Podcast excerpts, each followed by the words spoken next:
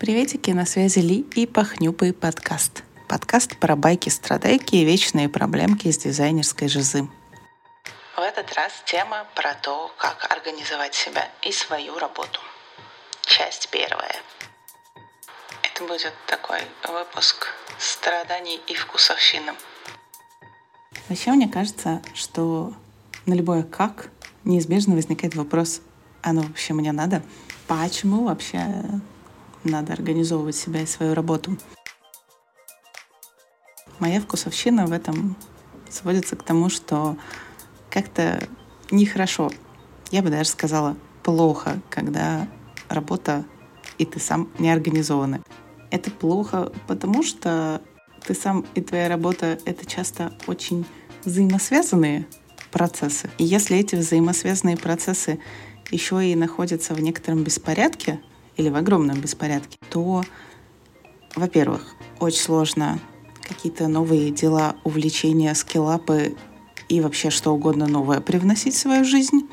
Ну, как минимум, потому что когда ты уже жонглируешь каждый раз кучей разного, вот еще что-то новое чувствуется как нападение на и без того шаткую структуру жизни.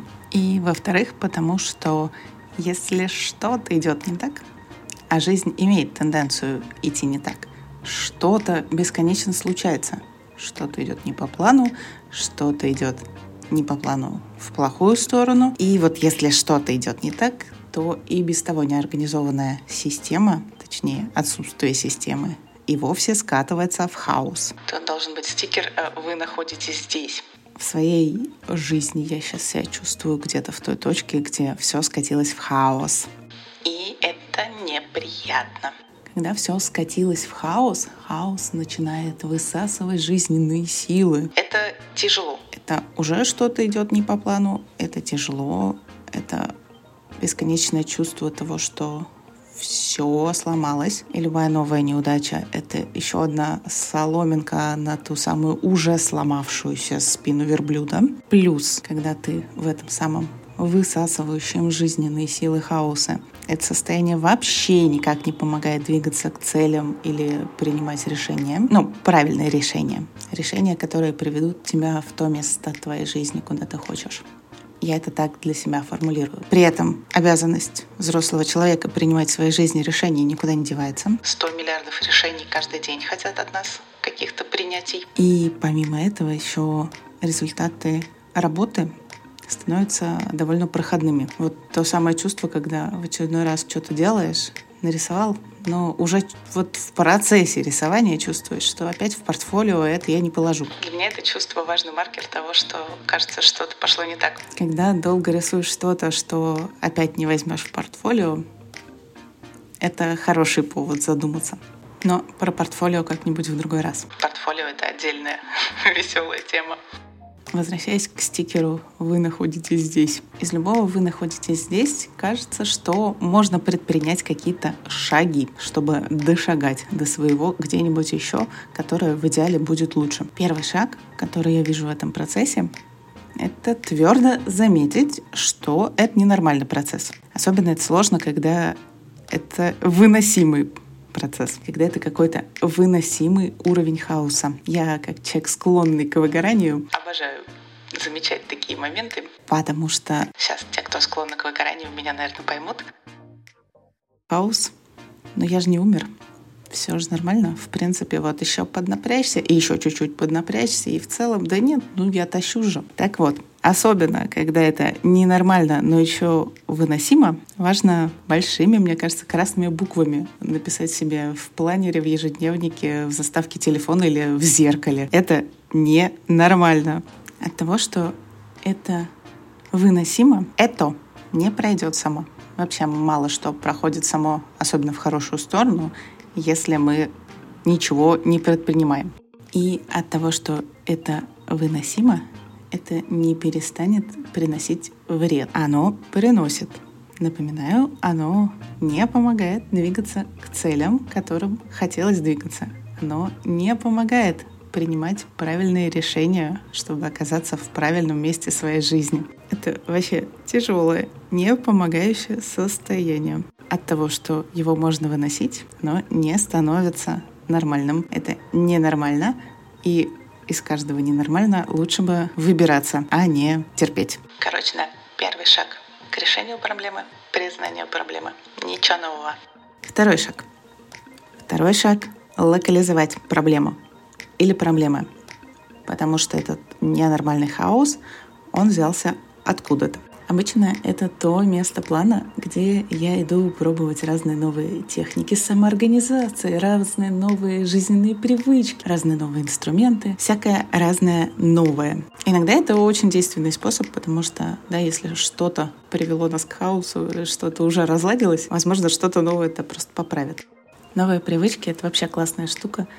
Их классно собирать себе в такие emergency листы, потому что из состояния, когда ты уже устала, уже в хаосе и где-то близко к выгоранию, ну, такое себе искать какие-то новые привычки. А когда у тебя есть такой списочек с собранными идеями для новых привычек, ты можешь просто расчехлить, что-то из него достать и уже прям начать пробовать, не тратя без того маленький запас сил на поиски. Вообще, emergency списочки самопомощи и всяких штук — это очень крутая тема но кажется, что это тема для отдельного психологического подкаста. Короче, про это тоже не сегодня. А сегодня в этот раз о том, что вот в моем нынешнем стикере вы находитесь здесь, у меня вот эта, можно сказать, кнопка с новыми привычками пока не работает. Она, кажется, пока задизейблена, потому что горит лампочка, не влезает. Собственно, когда я пыталась нашагать по своему плану в более приятное состояние, я как раз и споткнулась на этом самом втором шаге с локализацией проблемы, потому что простой способ ткнуть новую привычку не сработал. И вот я смотрю на красную лампочку «Не влезает», на задизайбленную кнопку пофиксить новой привычкой и понимаю, что есть какая-то, наверное, связочка между ненормальным состоянием хаоса и неорганизованности и этой самой красной лампочкой не влезает. Окей, думаю я, попробуем локализовать эту проблему объявляется расследование. Как так получается? Почему не влезает? Куда девается время? Как получается, что раньше влезало, и раньше этот способ работал, а сейчас не работает? Моя цепочка расследования приводит меня к следующим выводам. Есть большая масса времени — и большая масса времени условно, например, может быть разделена на время в будни и время в выходные. Время в будни как-то побольше, чем время в выходные, потому что сейчас я не фрилансер, сейчас я вроде как на ставке, и эту границу между буднями и выходными мне проводить попроще. Окей, будни больше кусок, посмотрим по прицельней на больший кусок. Велик риск того, что если что-то большое, то проблема там, а не где-то в маленькой части. И вот я смотрю на будни. Что такое будни?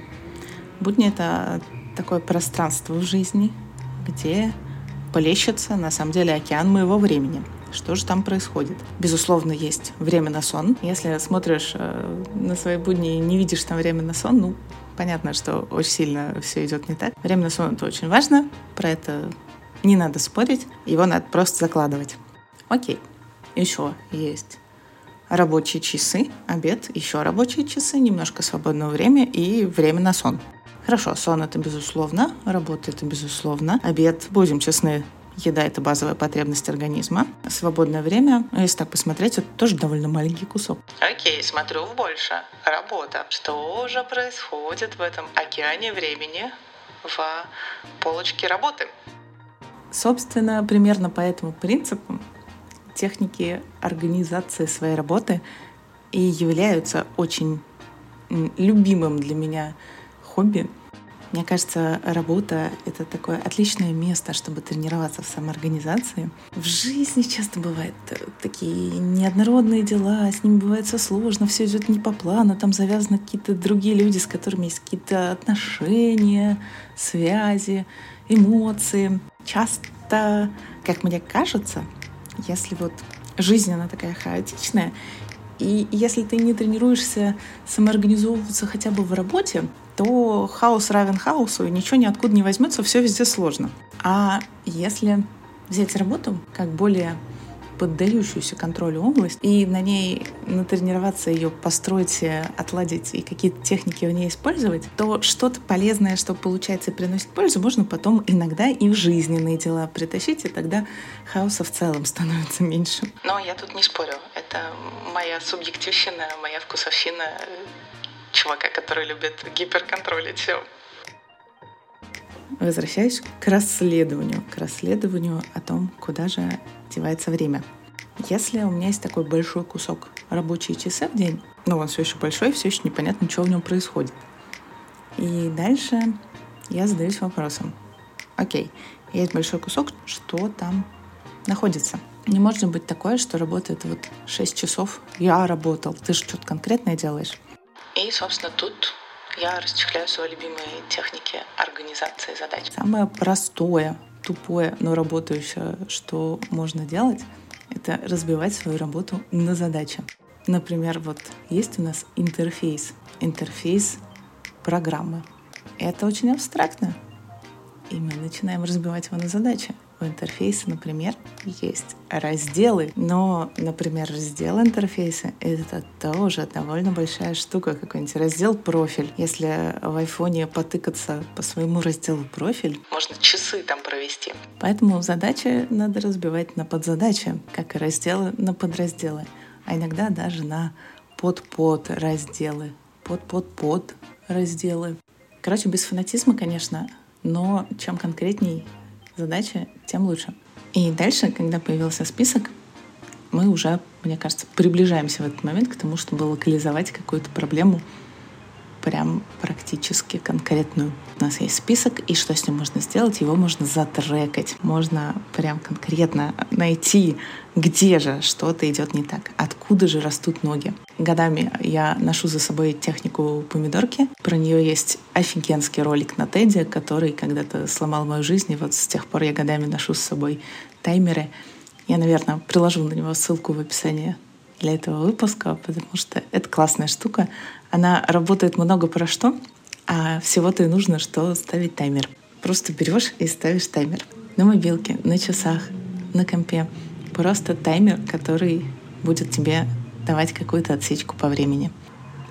И вот получается, ставишь таймер, просто ставишь таймер и смотришь, что происходит. И дальше можно выяснить, что либо есть какой-то тип задач, в котором постоянно какая-то дыра для времени. Вот локализовать эту дыру во времени для меня сейчас очень интересная задача оказалась, потому что еще ничего, если оказывается, что есть какой-то тип задач с которым есть дыра во времени. Там первый экран Ландоса. Все время там полдня страданий, потому что и начать сложные референсы, найти сложные, господи, что же сделать. А, например, пофиксить это можно тем, что заметить, что это всегда дыра во времени, и задаться вопросом, что идет не так, какой информации мне для решения тут не хватает. Мне не хватает насмотренности, мне не хватает рабочих шаблонов, или мне не хватает двух вопросов в брифе, где клиент бы мне сразу настроение и офер прописал, и я бы просто вместо того, чтобы страдать и потом на трех созвонах это выяснять, сразу бы это в брифе забирал. Это мне вообще кажется такая хорошая история, когда э, дело в какой-то конкретной задачке, потому что